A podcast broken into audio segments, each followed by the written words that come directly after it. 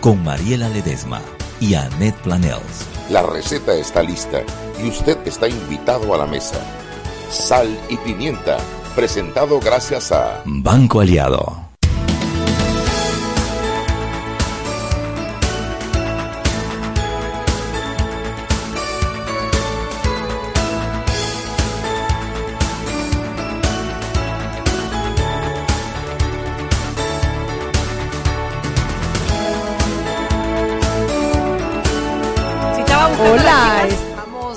Aquí en Sal y Pimienta, el programa para gente inteligente y las chicas que comen café. Que conste que yo tengo uno y me he comido la mitad. Anne Planage lleva dos chocolates que la ¡Ey, llevo uno y medio! De la, de la Diana Martans nos ha dejado unos Hershey's Gold que acaban de salir en Estados Unidos. Son peanuts and pretzel. Eso sí le das propaganda, Mariela Ledesma, porque te gusta, ¿verdad? Está buenísimo. Mira, No le brindes a los en Panamá no lo venden, pero si tienen alguien que venga de los Estados Unidos, díganle que les traiga. Que les traiga, que está muy bueno. Hershey Qué- y con Gold. sal, qué rico, ¿no? Pruébalo, Pablo. Llega, Sí, llega, no, hay, Pablo. no hay mejor forma de comenzar un programa que con un poco de sugar rush, Sí, ¿no? sí, un sí, rush sí. de azúcar. Y entonces por allá mi amigo Álvaro gracias. Uribe, que no come azúcar. ¿Cómo que no? ¿No comes azúcar? Montones. De verdad, ese dame un acá porque capaz que lo pruebas y, y no lo suelta. Y usted que está allá, tenga, ve, llegue. Para y el que nos está viendo por la página web de omegastereo.com, aquí está para ustedes. Yo no sé si hay cámara, si hay cámara. ¿Hay cámara de omegastereo.com? Saluditos. Bueno, arroba sal pimienta PA para Twitter y- e Instagram. Eh, sal pimienta PA Facebook. Eh, 856 canal de cable onda, omegastereo.com, la web de Omega Stereo, 107.3 FM, lo escuchas si baja una aplicación en su celular y arrancamos el cocinado después que nos comimos los ingredientes. Chuy, arranca. Bueno, hoy ha sido un día, ay, ha sido un día, es un día complicado como todos. ¿Cuándo podemos decir nosotros hoy Ah, no. sea un día tranquilo? Todo es antes de Martinelli y después de Martinelli. Todo La es- era. Bueno, primero que la, la, eh, eh, la, la defensa de Ricardo Martinelli está moviendo todas sus fichas en el ajedrez, en el ajedrez para evitar enfrentar las pruebas del juicio. Eh, después, déjame decirte esto porque si no se nos olvida antes de entrar con el diario Que la Prensa.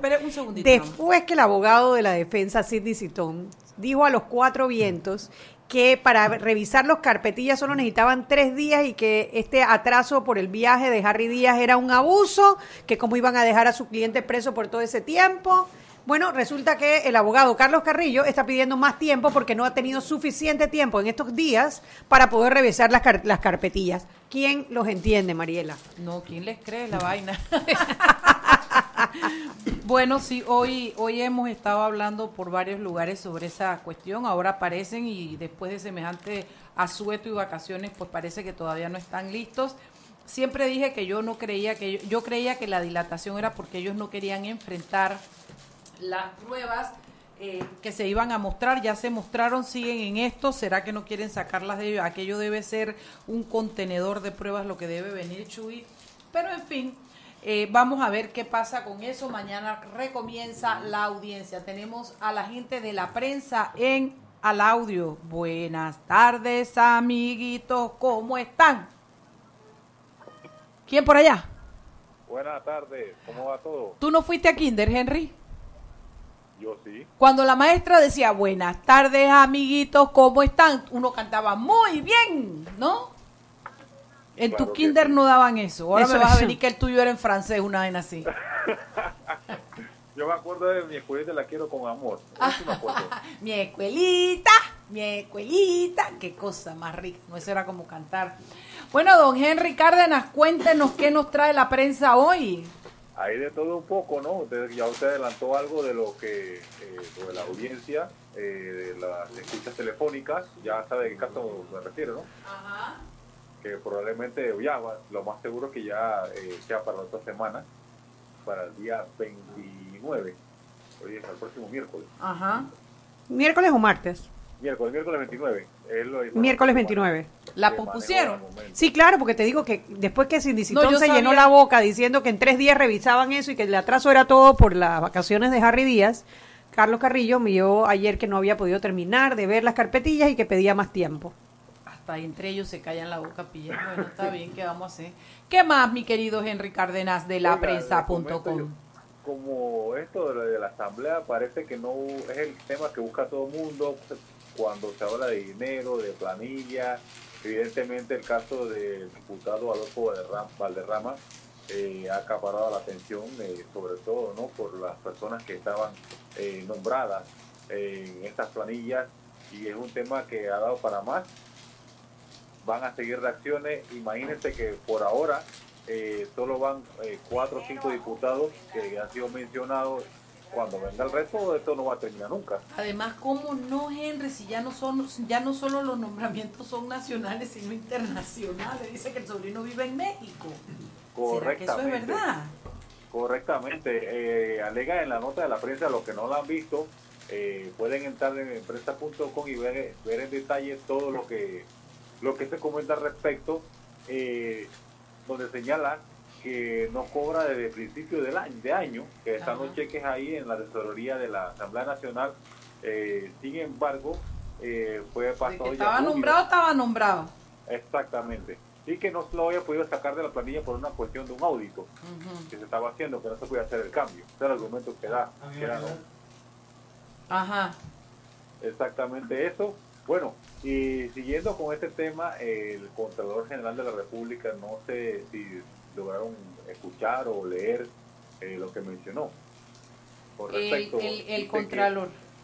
900 empresas tenían personal en la planilla. Y que ni lo sabían, Y dice. no lo sabían. Ay, qué cosa, barbaridad, qué barbaridad. ¿no? Qué cosa, ¿no? ¿Cómo 900 así? empresas, ponte a cuántos empleados por empresa. ¿Será que por ahí sale Mariela Ledesma y abogado? ¡No!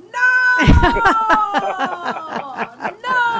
Gracias a Dios, ¡no! ese. 900 empresas, ponte a dos empleados por empresa, son 1800 empleados. ¿No será que no será que esto es con lo que ha hecho nuestro nuestro nuestro nuestro contralor Chugui tiene que ver con como como lo que hizo Martín, pues que dijo que eran un montón de millones y no eran tantos que 900 empresas me suena, oh, eso me suena muy que yo que, que tú digas que 900 empresas tenían em- contratados empleados en la asamblea, yo lo No, entiendo. no, no, no, no. A ver, ¿eso qué Que fue? empleados A ver, te explico. Agarraron la planilla 080 y 172 Sí. con los números de cédula Ajá. y corrieron la base de datos con lo del seguro. seguro social. Claro. Y cruzadas, hay 900 empresas que tienen empleados que están a la vez empleados en la 080 o en la Cla- 172. Hasta ahí está claro, pero cuando tú dices que no lo sabían. Ah, ¿cómo- que no lo sabían. Claro. Sé de varias empresas que no lo sabían, que de hecho Sí. están despidiendo a los empleados porque eso es Que una falta a la 900, ética. Claro que sí, Es pero una que falta a la ética. 900 Y empresas hasta no lo ahora supieron. menciona que vinculan de 10 a 15 diputados. No dio nombre ni ¡Oh! detalle, ¿no? 900 con qui- 10, 15 diputados. O sea, Así es. Leanlo en prensa.com, ahí está todo detallado, todo lo que lo- la reacción que dio y, y que va poco a poco, porque ahí inclusive admite que no quiere cometer el error que se dio con lo del caso de las juntas comunales. sí, de mandar todo el paquete y ahora está atorado eso en, bueno, está atorado Eh, en el va, juzgado. Mi querido procu, eh, perdón, eh, eh, Contralor va de poco a Por eso le estaba diciendo que eso no va a Poco. terminar. Yo Eso creo no que va a van pasar terminar la elección y nunca. van a seguir. procu, digo, eh, de Contralor, métale calor a eso, saque un par de auditores de otro lado y métalos ahí. ¿Para qué nos picó? ¿Ah? ¿Para qué nos picó? Yo ahora quiero, quiero cuestión, coro. El Contralor, quiero cuestión, Contralor, quiero pruebas, pruebas. Qué barbaridad. Bueno, La y por que- otro lado, eh, una nota también del día que se está moviendo, sabe que esto ha dado mucho de calar desde la semana pasada, cuando eh, las declaraciones de la procuradora Kenia Porcel hoy ah, compareció ante el Consejo de la Concertación y se mantiene en sus declaraciones iniciales, ¿no?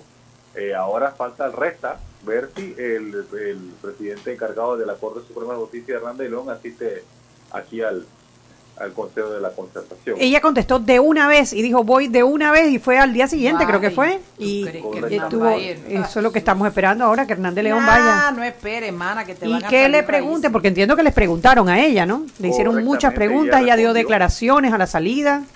Se dio Así el caso es. de que le hicieron una, le dieron una cacheta para que hablar y 10 para que se callara. Bueno, algo, hay un refrán, ¿no? Le echan un real y habla por un dólar. Sí, sí, sí. Así mismo creo que fue, le echaron un real y habló como por un dólar. Bueno, ahora eso es lo que necesitamos, que hablen, que hablen, que digan lo que quieran. Oye, eh, eh, eh, Oiga, bueno, dime. para mañana. Eso mismo te iba a preguntar. Van los datitos, van los datitos y ustedes Pero da datos de verdad, que te me pones como runcho y, y, y, y, y- y- y ahí mezquino y no me quieres decir No, nada. no, para que esa es la idea, para que usted mañana se Venga, ven con tu runchería, pues, pero No, ven. no, no, no, no, mire, diputados gastan 2.1 millones en viajes al extranjero. Ay, Dios mío. Ahora le salen los pasajes a Chepo, porque es que son capaces de, de sacarte de que copa Chepo, una cosa así. Dale, ¿qué más? O sea, llevamos también, bueno, ya este es un tema bastante que se ha conversado en la semana. Bueno, el- el- la, la Asamblea, la Comisión de Credenciales, eh, tenemos que Cheyo Galvez desempolva denuncia contra el magistrado Díaz. Y eh, una noticia que surgió hoy, que le damos seguimiento y que llevamos para mañana, juzgados sobre ser acusados de peculado contra la caja de ahorro. A los Ah. 22 implicados. ¿Ah? Es. A los 22 implicados. A sí. los 22. La jueza Vilma Urieta, que fue la misma que les levantó todas las medidas cautelares a los implicados, las acaba de sobreseer a los 22. Por supuesto, la fiscalía va a apelar y Eh, habrá que esperar al segundo se tribunal. a bajar. Es correcto. Ay, no, Dios Oiga, mío. eso es lo que tenemos por ahora y bueno, por el favor de Dios nos escuchamos mañana. Bueno, Dale, hasta mañana. Un abrazote. Ok, saludos. Chao. Chuy, ¿cómo así? ¿Cómo se llama? ¿Vilma qué? Vilma Urieta. Vilma Urieta, juzgado Apunten 14. el nombre. ¿Cómo va a ser a los 22? expli- ¿Cómo va a ser Chuy si se sabe de dónde salió la plata y todo? Bueno, pues, bueno, pues. Bueno, habrá que esperar a ver qué hace el segundo tribunal, que si te si recuerdas también, el mismo caso de este ah, D'Angelo, que, lo, que no solo le, lo, lo sobreseyeron, sino que le dijeron devuelvan el millón de dólares, y bueno, el segundo tribunal revocó la sentencia. Y, eh, atención, atención, magistrado del segundo tribunal, atención, se acaba de cometer Ay, qué otra sinvergüenzura. Qué barbaridad. Total, Vilma Urieta, ¿y tú no encuentras una foto de ella y para verla, para saber quién es? para que cuando me la encuentre en el supermercado, quítale la cara, Chuy. torcerle la boca. Ay, sí, yo sí me lo cojo a pecho, Chuy. Va, va, búscame esa foto ahí, Chuy, que yo quiero verle la cara a la susodicha sujeta, güey, en mención. Ay, no. Bueno, Tú sabes que, ahora que dices lo de la foto, ¿tú te acuerdas cuando Ricardo Martinelli estuvo juzgado en Miami, que entrábamos y tú veías el juez Edwin Torres y no solo veías la foto, sino toda su hoja de vida? Aquí no hay dentro del órgano judicial información sobre los jueces, no hay, no hay, no hay.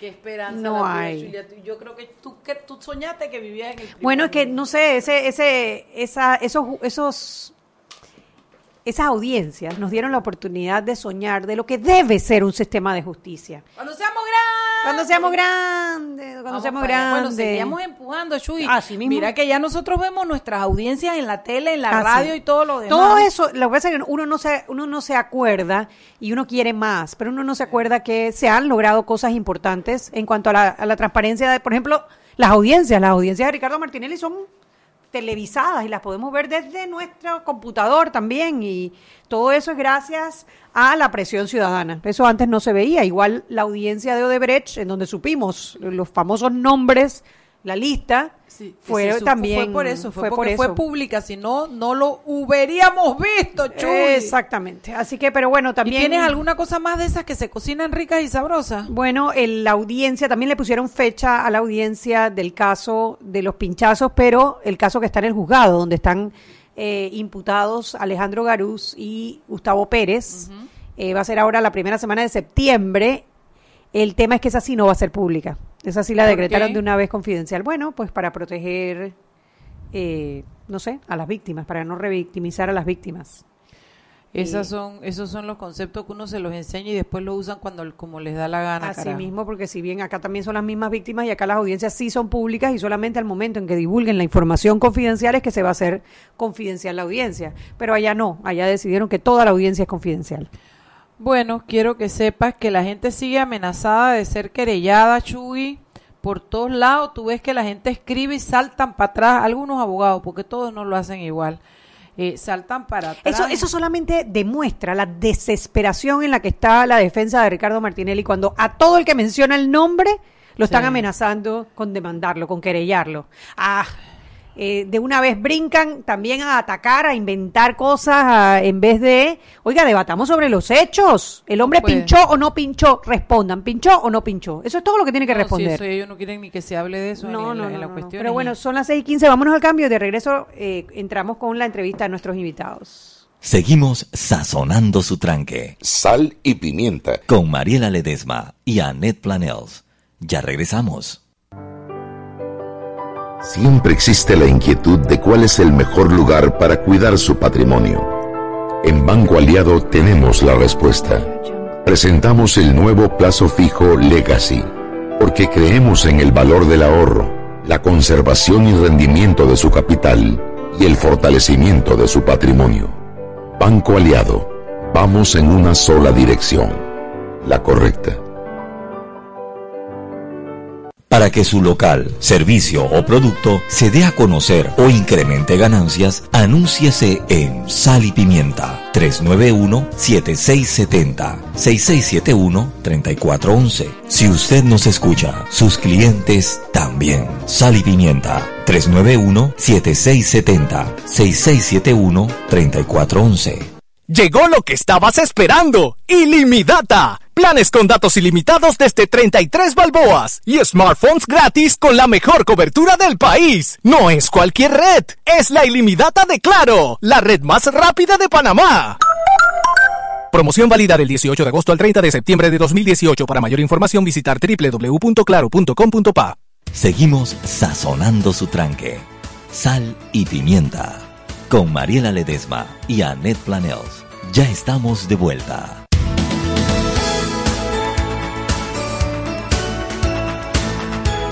Sal y Pimienta por la cadena nacional simultánea Omega Estéreo. Recuerde que usted puede descargar desde ya el nuevo app de Omega Estéreo para Android, para iPhone, en sus celulares y sus tabletas. Es totalmente gratis el app de Omega Estéreo y en un solo clic nos podrá escuchar.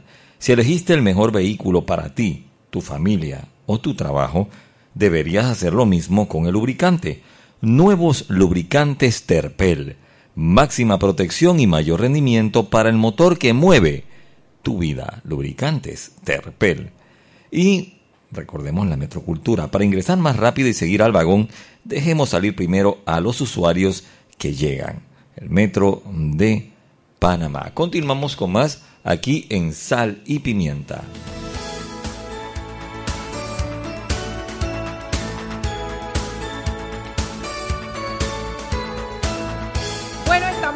Eh, después de haber escuchado todas las informaciones que nos trajo la prensa.com, después de haber hecho un pequeño cocinado chuguillo y después que Chugui se metió así como si nada, dos chocolates que dejó Diana Martán. Yo me comí uno ah, muy, muy forzada porque no, no podía decirle que no a Dianita. Menos mal que aquí está Álvaro y Pablo para que sean testigos. Tú ves, o sea, me quiere controlar hasta lo que como. No, porque tú. Tú has visto una, una socia como esa que me controla a mí, a mí, ¿Cómo eso te lo se que quiere? llama- como. ¿Cómo te Eso en psicología se llama proyección Chugui. Sí, pero ten en cuenta, ten en cuenta que igual yo veo los chocolates acercándose cada Ella vez está más. esperando, ella está esperando que yo se los quite. Ve que me lo pone para acá, porque ella quiere que yo coja el tercero solo para decirlo al aire. Hay que decirle al Claro. radio escuchas que no estaban en el centro, estaban bastante más cerca de Calla, María. Exactamente. Creo que cambiamos el programa de hoy. Sácame de aquí, por favor. El programa solo va a ser con Álvaro Uribe hoy. Hoy tenemos a Álvaro Uribe, quien es arquitecto, quien es urbanista, amigo de la casa. Ha estado ya en varios programas aquí. Y, y bueno, lo tenemos a él y tenemos a Pablo García de Paredes, que también es arquitecto, que también es urbanista y que ha escrito un libro. Chugui, préstamelo ahí porque eso está duro de recordar. Este libro se llama Panamorfosis, Manual del Urbanismo minimi- ni- Minimal y Maximal. Entonces yo voy a comenzar porque usted va a decir, ay, no cambien. que-". No, no, no, no, vamos a meternos en esto porque esto tiene que ver precisamente con esa manera del urbanismo, esa forma del urbanismo en la que usted puede in- intervenir, cómo intervenir, qué está pasando, etcétera, etcétera. Sí, Yo pero creo para que- ver, por- para, hombre, todos queremos tener una mejor calidad de vida y el urbanismo, eh, el, el urbanismo incide directamente en la calidad de vida de los panameños. Cada vez nos estamos dando, cada vez estamos abriendo los ojos más a las malas decisiones urbanistas que se han tomado en Panamá y este libro lo que nos puede ayudar es a entender qué es lo que está ocurriendo alrededor y hacia dónde tenemos que presionar Y los ciudadanos para tener una mejor calidad de ¿Tú vida. sabes quiénes Todos. se deben leer este libro? Todos esos que están en edificios, que están y que me están construyendo atrás y están poniendo demandas en la corte y están peleando contra los desarrolladores que les están... eh, todo, todo es, toda esa persona debe escribir, leer sobre esto. Pana- porque- se llama Panamorfosis. Así es. Panamorfosis. Y habla García de me, Paredes. sí, me llamó la atención, de- o sea, abriendo el libro, porque no lo he leído, obviamente lo acabo de ver, pero abriendo dice capitalismo urbanista. Así es. Eh, María Explícanos ese concepto, por lo menos para entender en qué No, nos no, vamos a meter. Bueno, primero, ¿qué es el pana, qué es manamorf- panamorfosis, el libro? ¿A, a qué apunta? Y después vamos con el capitalismo urbanista. Tú tenías que poner la primera palabra. Yo soy así, Chugui. También tengo cosas buenas. Bueno, y para ordenarlo, para, Para que que los radioescuchas em, tengan bien claro cómo es y cuál es la idea. Panamorfosis es simplemente cambiar Panamá. Morfosis implica cambio y, y pana básicamente es la onda esta de cambiar Panamá. ¿Qué es lo que necesitamos cambiar en nuestro comportamiento para hacer que la nueva comprensión de la ciudad haga que funcione mejor? Hay dos formas de hacer urbanismo. Una es desde el gobierno hacia abajo y otra es desde el comportamiento de la gente hacia arriba. Es decir, los planes no se hacen digamos, para quedar engavetados. Los planes se hacen para aplicarse, pero los planes no se aplican si la gente no sabe cómo exigirlos, cómo ellos funcionan y por qué son importantes. Entonces, la idea esta del capitalismo urbano es que la ciudad funciona a través de dos sistemas básicos. Primero, el capital, que es el capitalismo, es la forma en la que ordenamos la materia en nuestra ciudad, y luego tenemos la democracia. Ninguna de las dos juntas funciona bien si no tienen reglas de juego claras. Ya lo vemos con la corrupción y lo vemos también en la ciudad con cómo la economía y el poder económico eh, dificulta muchas cosas que están en buenos planes. Hay muchos planes que hablan, por ejemplo, de descentralizar la capital y eso no pasa si no sabemos cómo exigirlo y si no le ponemos reglas claras al capitalismo y a la democracia. Pablo, tú eh, obviamente eres arquitecto Así es. y obviamente dedicado al urbanismo. Así es. ¿Qué te inspiró a, a- a escribir este libro? ¿Qué, qué, qué buscas? ¿Con qué objetivo persigues? Bueno, hay dos cosas muy importantes aquí. Primera, el calentamiento global. Tenemos unas ciudades que están cambiando mucho. Tenemos también muchos otros problemas, como por ejemplo la desigualdad del ingreso. em, cosas que están mostrando que nuestras ciudades son disfuncionales, pero en muchos niveles diferentes. Entonces, como todas estas cosas se están dando a la vez, eh, la ciudad tiene que comenzar a cambiar. Lo que ahora mismo tenemos para 20 años no es lo que va a ser en 50 años. ¿Cómo hacemos para adaptar la ciudad al cambio climático, por ejemplo, a producir menos objetos y más experiencias para llevar hacia un consumo sustentable? Y también están las consideraciones de generación, de, de justicia generacional, que es lo que decía la señora Mariela, que es muy importante, que es el hecho de que si no dejamos que se construya en ningún lado de la ciudad, lo que termina pasando entonces es que los precios suben y suben. Y hoy vemos el precio de la vivienda exorbitantes. Y Las, que- las parejas jóvenes no pueden comprar una vivienda digna y, se no- quedan con los papás. es, entonces. Y eso no es justicia generacional. A eso es lo que yo me refiero cuando yo hablo de los dos sistemas. Como el capitalismo que entra dentro de la ciudad también tiene que formar parte del sistema urbano y del pensamiento de lo que es la planificación en 20, 30 años. Y cada vez que nosotros escuchamos la palabra urbanista o urbanismo, detrás está Álvaro Uribe. Sí, de yo alguna manera, de una vez. ¿verdad? A mí yo por lo menos es lo primero vez. que, lo que Es mi referente. es nuestro referente. Debe ser por el apellido.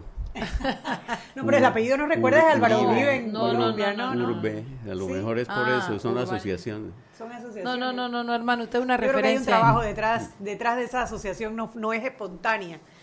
Eh, ¿Cómo llegó este libro? O sea, Álvaro Uribe es parte de la, de la creación de este libro. o Álvaro Uribe descubre este No, libro. yo descubrí el libro viene en a la feria del libro. A, a aprender. Pero yo ya conocía a Pablo García de Paredes por, porque había estado en unas...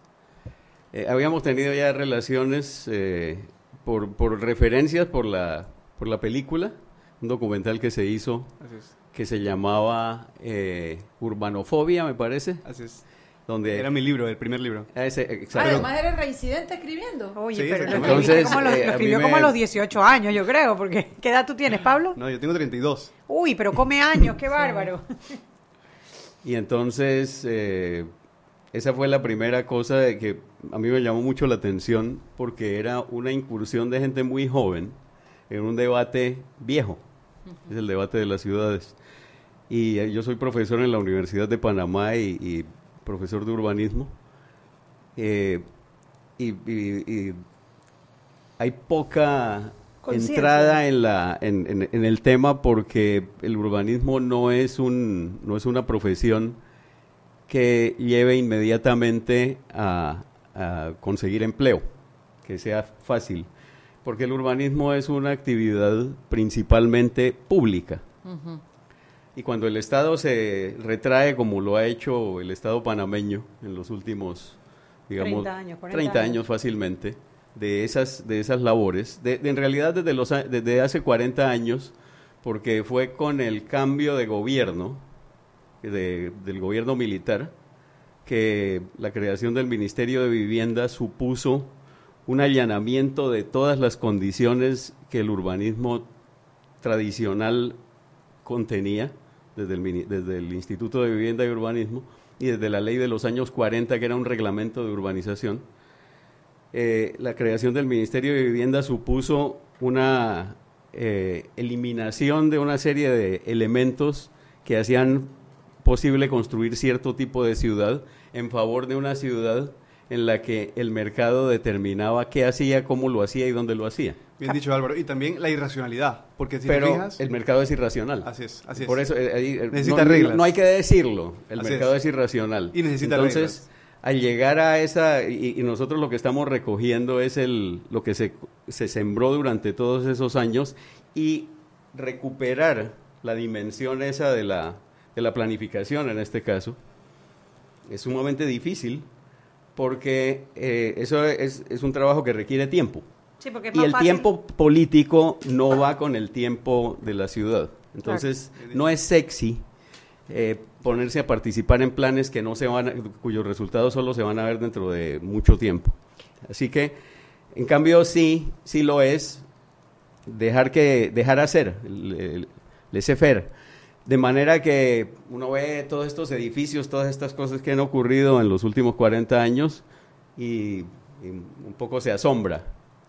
Al principio todo muy bien, es una tarjeta postal atractiva, El Skyline, que dice pero, Skyline. pero terminamos eh, pagando las consecuencias eh, inmediatamente en, en congestión automovilística, después en insuficiencia de servicios públicos de agua y drenaje, por ejemplo, y, y- y nos damos cuenta de que esa situación empieza a afectar inicialmente a los pobres, eso, eso no importa, ellos son pobres, allá ellos. ¿no? Ellos saben vivir con sus problemas. que vean a ver qué hacen. Sí, sí. Pero cuando eso empieza a afectar a las capas medias Claro. y cada vez toca más de cerca a la gente que toma decisiones y que tiene el poder, entonces ya es preocupante y hay que intervenir.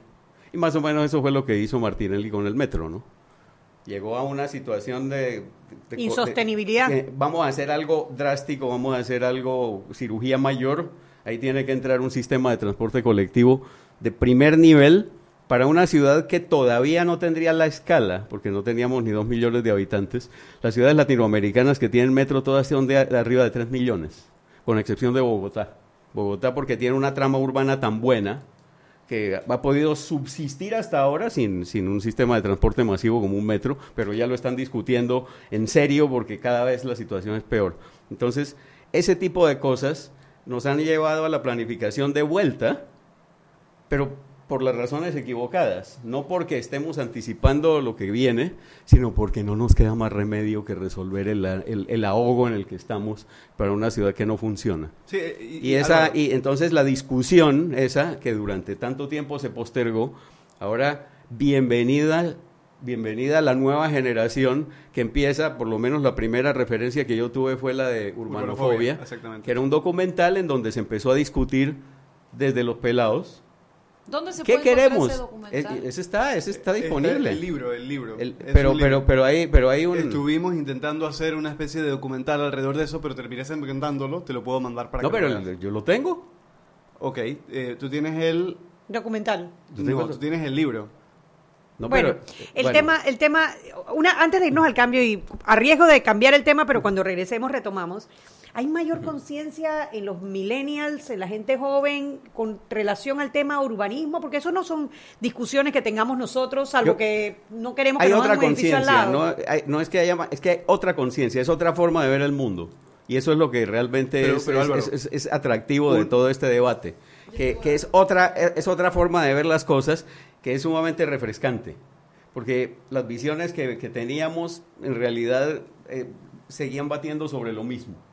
Y ahora los pelados sí están llegando con una con- con perspectivas completamente diferentes que, que son las que pueden iluminar este objeto complejo de, de otra manera y empezar a referirlo también. Y a mí me parece que este libro es una muestra de eso. Se está hablando entonces de, de- de- nuevas, nuevas formas de hacer ciudad que, que son, eh, es decir, que es un debate universal en este momento. ¿Cómo hacemos para seguir viviendo? Para vivir todos juntos sin matarnos. colectivos que son las ciudades y, y mantener un nivel de calidad de vida aceptable. Bueno, mira, son las 6 y 30, vámonos al cambio y cuando regresamos eh, comenzamos con Pablo, a quien le preguntaremos eso, cómo hacemos para vivir así, cómo influye el libro en eso eh, y bueno, creo que él tenía algo que decir también que quería aclarar. Vámonos al cambio. Seguimos sazonando su tranque. Sal y pimienta. Con Mariela Ledesma y Annette Planels. Ya regresamos. Siempre existe la inquietud de cuál es el mejor lugar para cuidar su patrimonio. En Banco Aliado tenemos la respuesta. Presentamos el nuevo plazo fijo Legacy, porque creemos en el valor del ahorro, la conservación y rendimiento de su capital y el fortalecimiento de su patrimonio. Banco Aliado, vamos en una sola dirección, la correcta.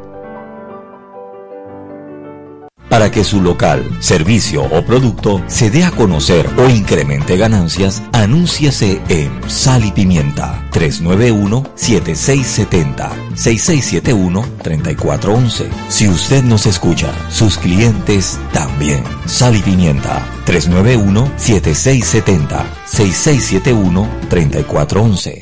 Vive sin límites con ilimitada de Claro y smartphones gratis en tus planes desde 33 balboas con la mejor cobertura del país. No es cualquier red, es la ilimitada de Claro, la red más rápida de Panamá.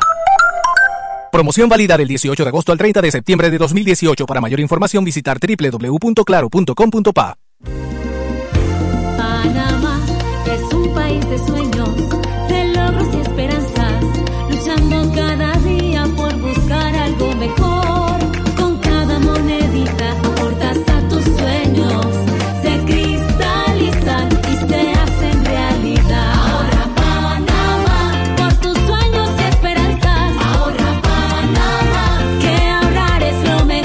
Abre tu cuenta de ahorro hoy. Banco Nacional de Panamá. Grande como tú.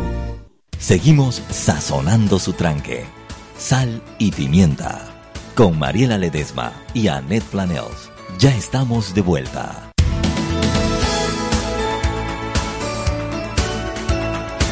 Sal y pimienta por la cadena nacional simultánea Omega Estéreo. Recuerde que usted nos puede escuchar en nuestra página web www.omegastereo.com, ver y escuchar o simplemente escuchar. También puede hacerlo en el canal 856 para las personas que tienen el sistema de cable onda. Allí podrá escuchar la programación de Omega Stereo bajando el app de Omega Stereo en Play Store y en App Store para iPhone, para sus teléfonos Android y no solamente celulares, también para tabletas. El app de Omega Stereo es totalmente gratis y en un solo clic podrá escuchar toda la programación de Omega Stereo. Y en nuestras frecuencias abiertas, por supuesto, 107.3, 107.5 de costa a costa y frontera a frontera. Ahorra Panamá. Con cada moneda que ahorres aportas a tus sueños, haciéndolos realidad.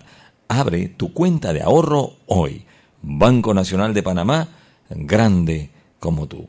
Y Fundación Telefónica, con el proyecto Aula Digital, llevamos educación digital a miles de niños en zonas vulnerables del país. Fundación Telefónica. Continuamos con más aquí en Sal y Pimienta.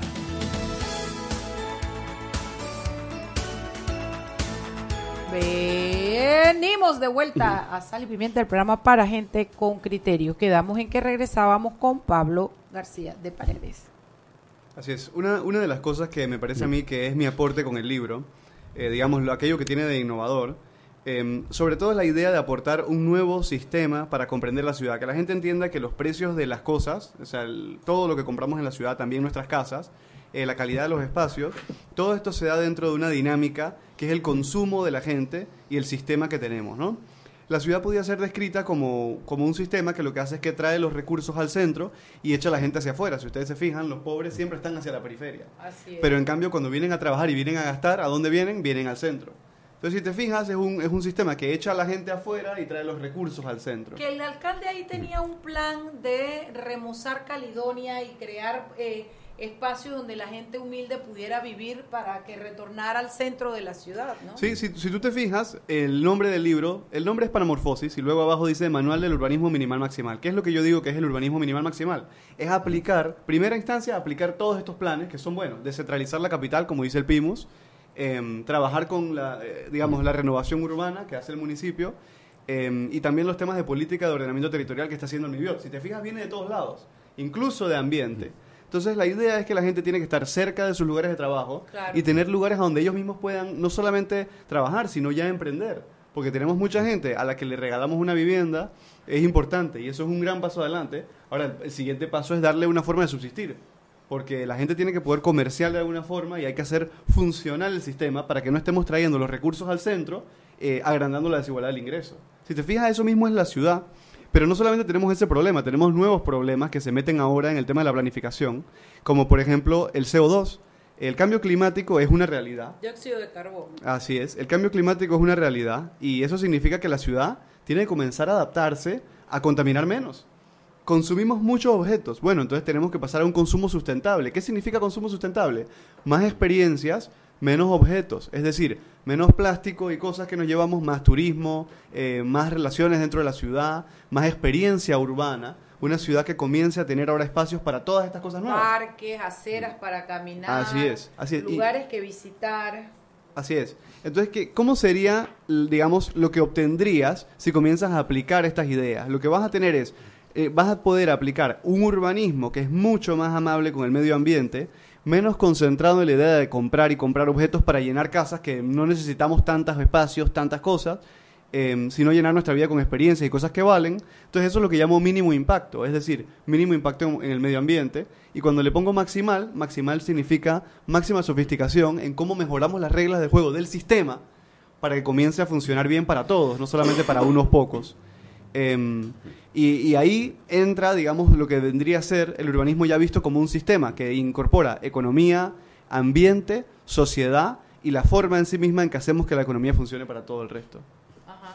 Ahora, el, el punto es que, claro, hay muchos peligros a los que nos enfrentamos hoy en día y entre esos no solamente está el tema del calentamiento global, sino que hay muchas cosas como el futuro del trabajo, eh, que viene al caso. El futuro del trabajo es qué es lo que va a hacer la gente. Ya ahora, más del 50% de los jóvenes que ingresan al mercado laboral en muchos países comienzan a formar parte de una economía nueva que llamamos, eh, se llama en Estados Unidos, por ejemplo, el gig economy, es la idea de que la gente, eh, somos ya profesionales a pedido.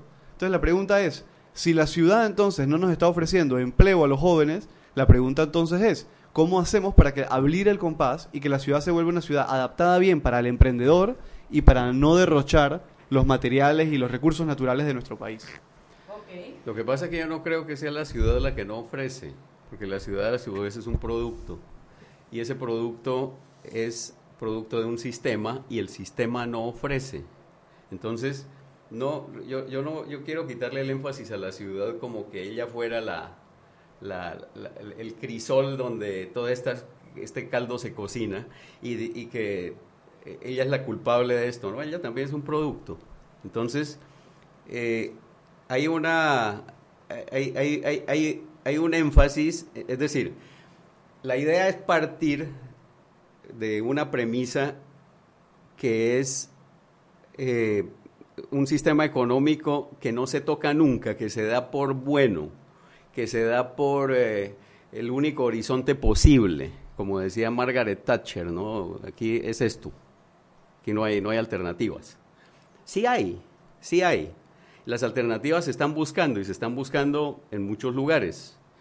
Eh, probablemente el experimento más grande y más importante en esa transformación es el que está haciendo China, en donde están haciendo 250 ciudades, donde están, donde están urbanizando más o menos 500 millones de personas. En, en- en el lapso de un poquito más de una generación. Sí, eso, eso es asombroso.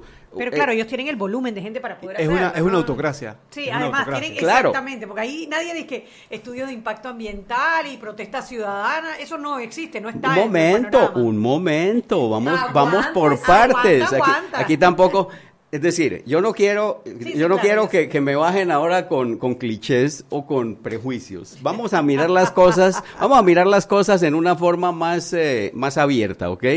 Yo, yo también cuando leo un libro así, me caen también un montón de prejuicios. Yo soy víctima de eso, yo soy producto de esto. De manera que yo veo esto y digo, qué, qué galimatías, esta cosa es internet multiplicado. Pero no, no, no, vamos, vamos a mirar esto con un poquito más de, de- de paciencia. Creo que el libro vale la pena mirarlo con detenimiento. Eh, está, tiene, tiene muchísimas referencias que, que- que- que son, que, que lo pierden a uno, pero, pero parte de una premisa que creo que está planteada desde el inicio, que es que este sistema tiene arreglo. Entonces ahí, ahí, ahí tenemos, y ahí, y ahí yo sé que estoy en minoría. Yo creo que este sistema no tiene arreglo. Pero vámonos para China. Entonces- en China, entonces-. O sea, no, pero sí, Entonces, claro, va- vámonos para China, vámonos para China a mirar, a mirar, pero, pero, pero ojo, es decir, vámonos para China, pero vamos a mirar un poquito con, con detenimiento también qué es lo que ha hecho China en los últimos 40 años. Porque China partió de cuando Deng Xiaoping hizo sus primeras declaraciones de, Apertura. de, de- de- de apertura hacia el mercado, decía, vamos a hacer una suerte de mezcla de socialismo con mercado.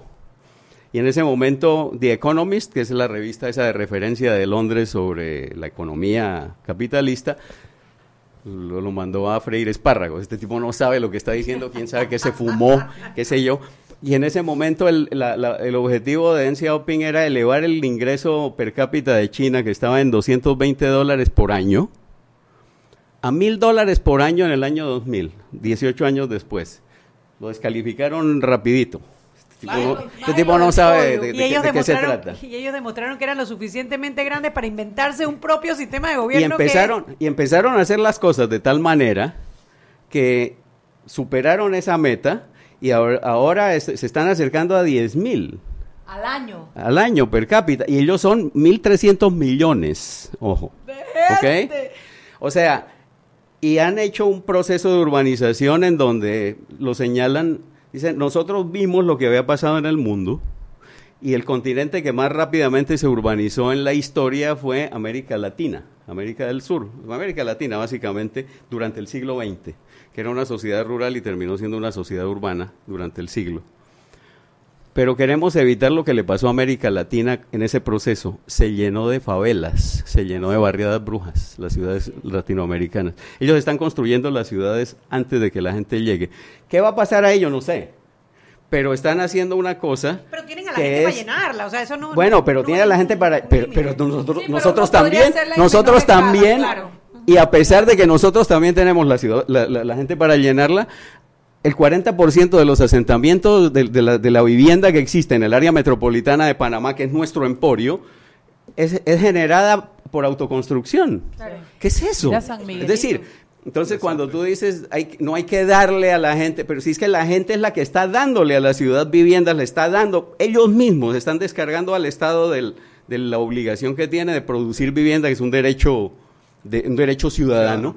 Y- y- y son ellos los que se encargan y el Estado buenamente les dice, sigan por ahí, o sea, arreglen- su cosa. Y eso, Ahora, y, eso, y, eso, y eso es un poquito injusto. A, a riesgo, de, a riesgo de, de que estoy hablando de cosas que no comprendo, o que no conozco, Brasilia no fue un ejemplo un poco No, Brasilia, de- Brasilia es un ejemplo de voluntarismo que no, re- no resultó porque hicieron su plano piloto donde viven Pero eso 200 fue, mil fue personas. voluntariamente diseñaron sí, sí, una sí. ciudad y después mudaron a las personas Sí, allí, ¿no? sí pero, eso- pero, la, pero al estilo, al estilo zona del canal. Es decir, ahí solo, solo viven los funcionarios. Claro, no, no, El- no hay favelas. Fuera del, plan, fuera del plano piloto hay dos millones de favelas.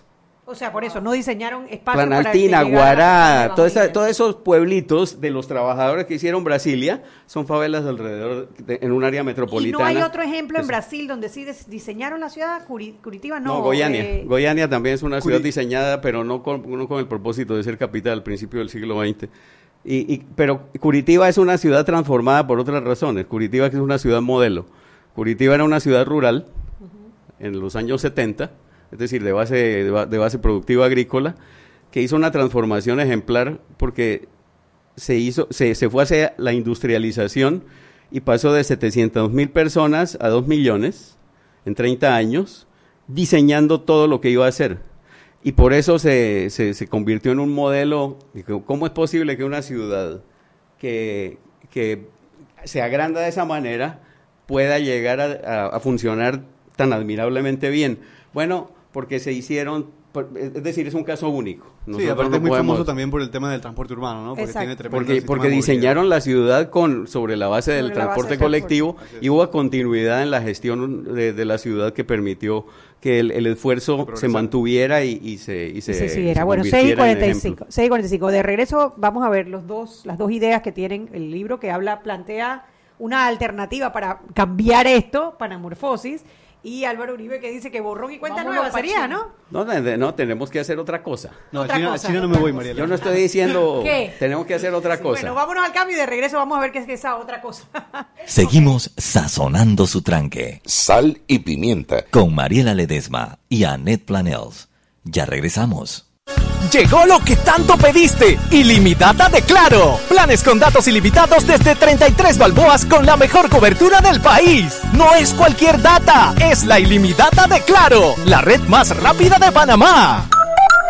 Promoción válida del 18 de agosto al 30 de septiembre de 2018. Disfruta de la ilimitada de Claro navegando en ambas bandas LTE y 3G en los nuevos planes postpago de 33 balboas. Incluye 300 minutos de Claro a Claro, 300 minutos a otros operadores y 300 SMS de Claro a Claro. Costo del minuto adicional de Claro a Claro a otros operadores y fijo es de 8 centavos por minuto. En el servicio de datos aplica política de uso justo. Incluye roaming sin fronteras. Para mayor información visitar www.claro.com.pa.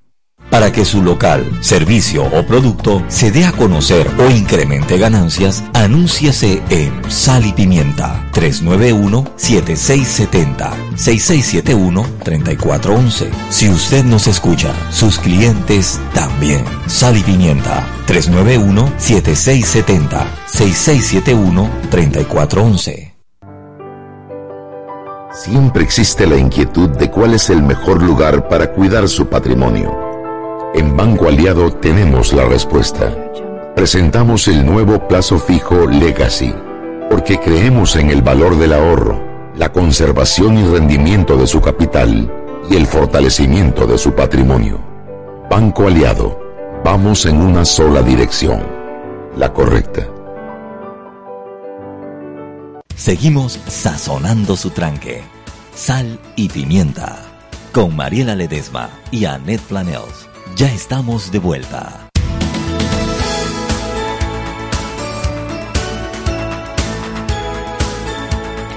Estamos de vuelta en este su programa Sal y Pimienta.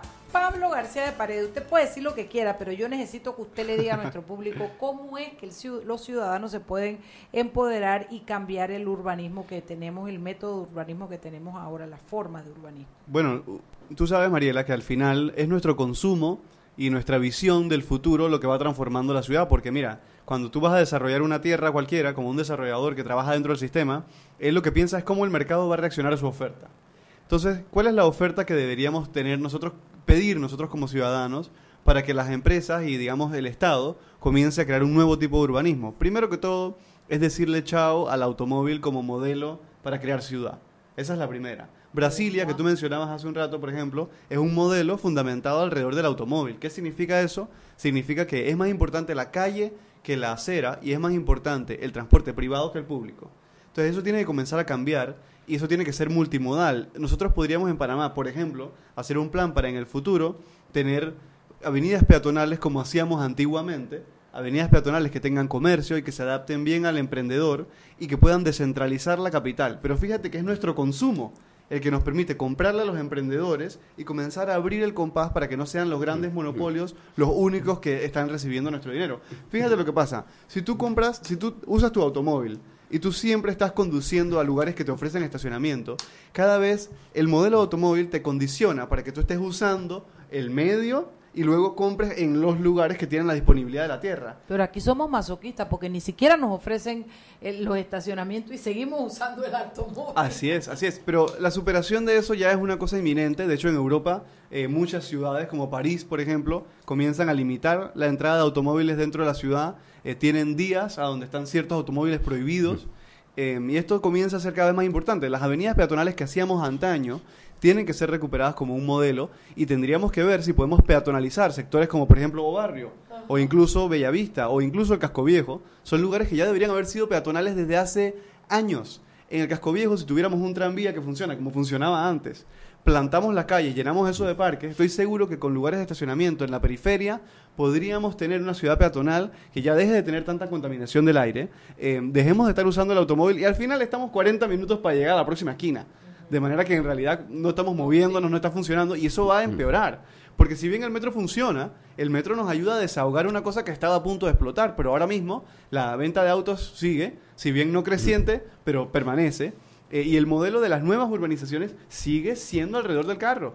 Bueno, eh, creo que la- el, el busito ese eléctrico que está probando la alcaldía va en, en- por lo menos con la idea de que en algún momento peatonalicemos Así el es, casco sí, la viejo. Yo es- sí es. creo que el casco viejo debe ser pe- peatonizado. Sí, ahí se hizo un plan, ahí se hizo un plan de movilidad en el casco viejo que recomienda ese, ese tipo de, de- de medidas y, y eventualmente vamos a llegar a eso. En realidad, es. esa, esa- esas eh, recomendaciones que tú estás haciendo en el libro son las recomendaciones de, de- del manual. Hay que seguir eso. Efectivamente, tenemos que acabar con el automóvil. Sí, sí, ese, ese es el no tipo. Lo que, lo que, ya no tiene discusión, ¿no? Exacto.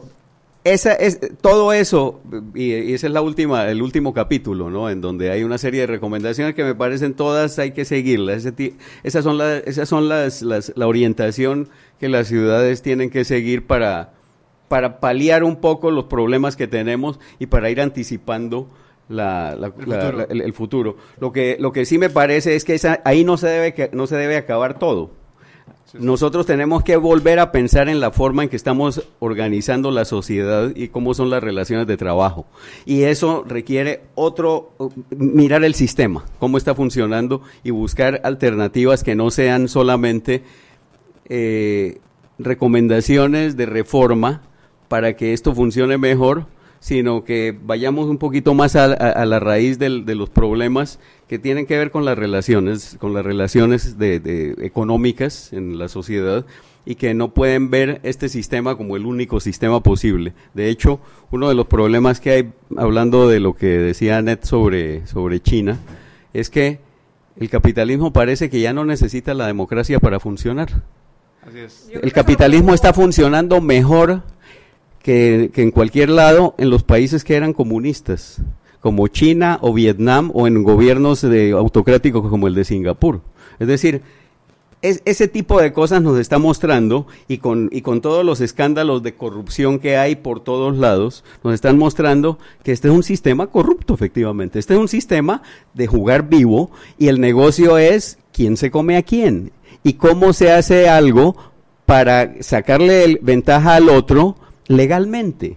Así. Pero entonces cuando hablamos de jugar vivo y que el panameño juega vivo y qué sé yo, hey, pero si nosotros somos producto de un sistema que nos enseñó que así es, así esas son las reglas del juego. Así es, Álvaro. El- No, y mientras, y mientras no haya Pero- rendición pero, de entonces- cuentas, seguiremos jugando vivo. y es que, y, y por qué las tiene que haber? Si tú, tú ves que Para que no nos matemos. le, le le cayeron, le cayeron a Odebrecht porque estaba haciendo lo mismo que estaban haciendo todos los demás.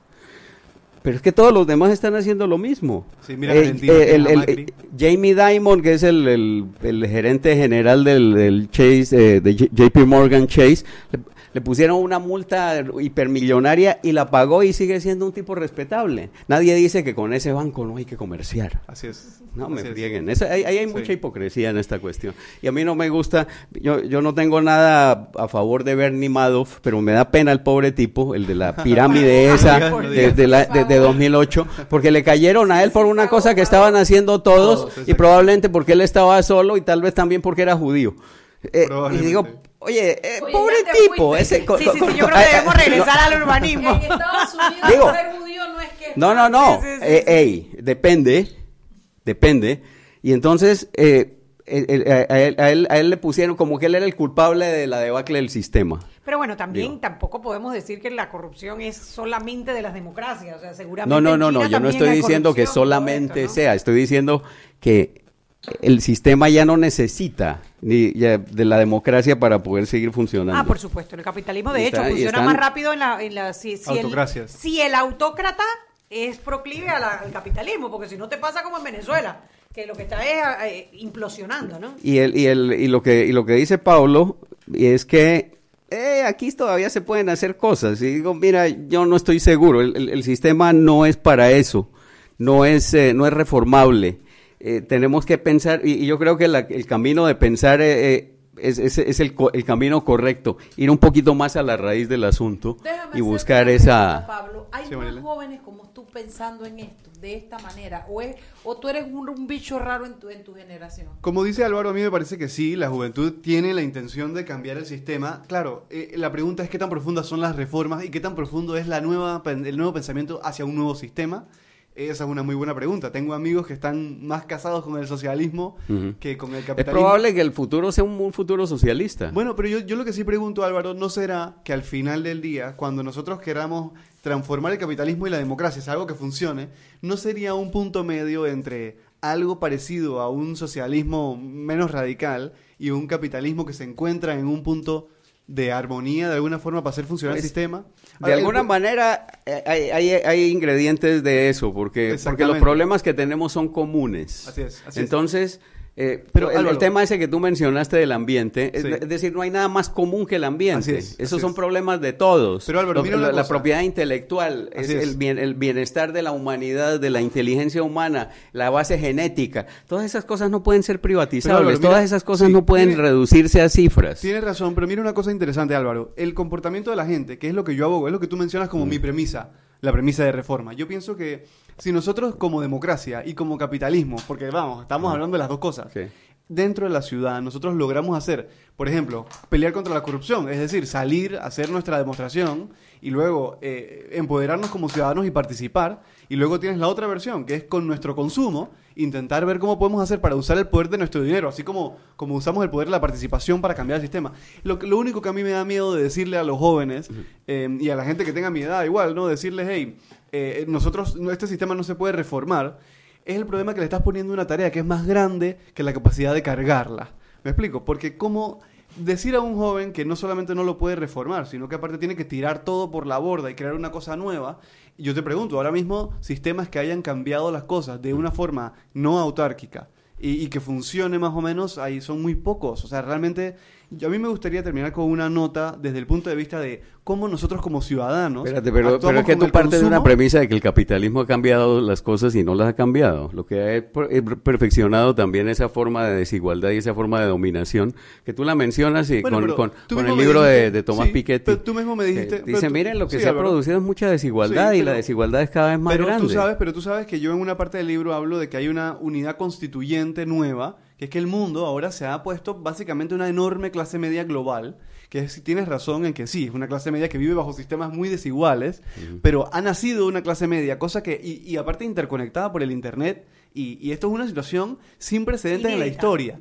A mí Sí. me parece que esa clase media global tiene la posibilidad de actuar sobre la democracia y sobre el capitalismo sin irnos fuera de la órbita de, de- de un, de un sistema irreformable, digamos, ¿no? Eso es lo que espero y es mi esperanza y tienes toda la razón y, que esa es la premisa Yo estoy inicial. contigo, Pablo, yo estoy contigo. Yo también pienso que poco a poco vamos Yo consiguiendo los sabía, que yo sabía. Es así, estoy, estoy con Pablo. Yo soy millennial, sa- Pablo. yo sabía. tiene que adoptar, adoptar. Lo. Yo voy para allá, yo Es voy para difícil, allá. es Ya yo estoy difícil. en Uber, ¿qué más tengo que hacer? Cuéntame. Bueno, caminar mucho, si comienzas a caminar, Caminar mucho. Mírame los zapatos que cargo, no es mentira. A ver, oh, zapatillas, casi casi. Sí. Zapatilla con una plataforma Es que al 15 final lo que necesitamos es un cambio de actitud. Las cosas no Así van a es. cambiar de arriba para abajo, tienen Así que es. cambiar de abajo para arriba. Y si cambian de Si arriba- nosotros no compramos los edificios que violan las normas de construcción, los constructores que hacen los Así edificios es. van a empezar a, a- a- a- adoptar A esas cambiar normas las- ideas, construcción. El mercado lo mandan los clientes. Lo que pasa es que los Si tienen clientes. conciencia. Eso es lo que tenemos que crear, si conciencia no los clientes. tienen, también mandan Así y mismo, crean ¿eh? lo que tenemos hoy día. Lo que pasa es que no todos son clientes. Ese es el problema. No todos tienen acceso al mercado. No todos tienen las posibilidades eso es una de, de- deuda de llegar. que hay que resolver rápidamente. Es lo que decías de los carros. Nosotros tenemos una sociedad que donde la gente que maneja cree que es la que la única que puede hablar. Así es. Y esa gente es la es- es- no es la mitad, no es Sí, ni siquiera la 40%. mitad. Entonces, eh, si somos democráticos, tendríamos que ver cómo el resto de la gente Claro, puede claro. hablar y dar posibilidades, buscar las redes posibilidades de que lo están haga. dando esa posibilidad a esas personas y ya están empezando a cuestionar, cuestionar por qué, por qué yo tengo que pasar tres horas en un bus para, para que tú tengas un carro que, que, que ocupas el mismo espacio que, que, Y, que y de hecho, mucha el gente. mismo, y de muchísimo más. Es, muchísimo más. Y de hecho, Álvaro, eso es lo- una cosa que mencionas interesante. En la Universidad Nacional, tú lo ves clarito con cómo el plan viejo de ese, de ese campus, el cambio eh, donde tú das clases, yo también soy profesor en verano, cuando ahí en ese campus yo le pregunto a los estudiantes, ¿cuántos de ustedes viene en auto? Minoría, casi ni siquiera el 5% de los estudiantes viene en auto. Y yo le pregunto, ustedes saben que aquí más del 30% de la superficie útil está utilizada para estacionamiento, y Estacionamiento. calle. Entonces uno se pregunta, ¿por qué a los estudiantes no le dan un espacio para hacer sus emprendimientos, para realizar sus, sus, sus Parque, actividades? hierba, claro, un hermoso lugar. Eh, eh, no tiene sentido, pero es porque tenemos que cambiar el modelo. cuando el metro llegue ahí va a haber buenas razones para que los estacionamientos desaparezcan y Eso hagamos jardines. Eso me gusta. Ahí vamos. ahí Bueno, en ese punto terminamos, quedaron acuerdo en algo finalmente.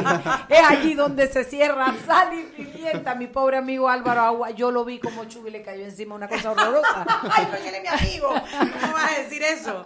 Tranquilo, papá. No, toma una botita. Eh, Ella lo que hombre. quiere es que él la lleve a tomarse una botella de vino, por eso está diciendo eso. Una, no, una copita, Álvaro, una Ajá, copita. ajá, ajá. Bueno, mis queridos oyentes, el programa ha estado muy interesante porque no solo hemos hablado de urbanismo, no solo hemos hablado del poder que tiene el ciudadano para cambiar la realidad, eh, también hemos hablado de capitalismo, de cómo influyen en todas estas cosas. Yo creo que ha estado muy interesante. Este libro que se llama Panamorfosis, Manual del Urbanismo Minimix- Minimal y Maximal, que Chuy va a subir la foto ahorita mismo a, a nuestras redes, está de venta. Ustedes pueden contactar a pablogdp.com. Este es tu correo. Ese la página Esa es la página web. Pablo GDP, todo en minúscula pegado punto com o arroba pla- Pablo punto García de Paredes. en García de Instagram. Paredes en Instagram. Y ahí van a ver noticias sobre el libro, presentaciones y demás. Van a ver presentaciones con el municipio, eh, también presentaciones en otros lugares, incluyendo la Universidad de Panamá. Bueno, me alegro. Hora de irnos. Gracias Álvaro Uribe, gracias Pablo Salud. García Paredes. Gracias a ustedes, nos vemos mañana. ¿Dónde pueden comprar el libro? Hemos presentado Sal y Pimienta. Con Mariela Ledesma y Annette Planels. Sal y Pimienta. Presentado gracias a Banco Aliado. El Mundo.